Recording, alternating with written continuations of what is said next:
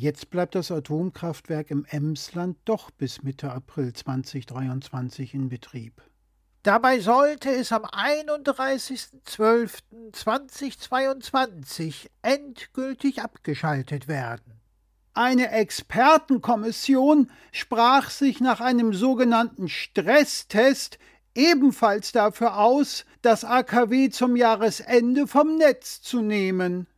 Stefan Weil, SPD-Politiker und Ministerpräsident von Niedersachsen, hatte im Landeswahlkampf ein Auslaufen des Atomkraftwerks zum Ende des Jahres versprochen. Und die SPD hat die Landtagswahl in Niedersachsen gewonnen.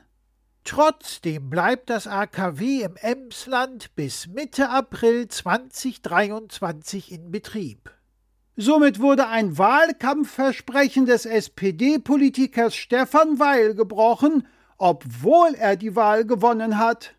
Weil ein anderer SPD-Politiker, nämlich Bundeskanzler Olaf Scholz, von seiner Richtlinienkompetenz Gebrauch gemacht hat und über den Kopf seines Parteikollegen Stefan Weil angeordnet hat, dass das Atomkraftwerk im Emsland bis zum 15. April 2023 in Betrieb bleibt.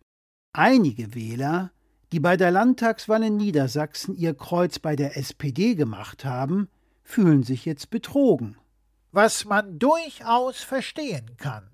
Dazu kommt noch, dass der weitere Betrieb des AKWs im Emsland gar nichts bringt. Warum das denn?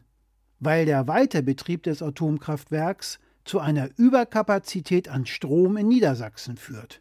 Aus diesem Grund muss man dort Windkrafträder abschalten. Ja, wie beknackt ist das denn?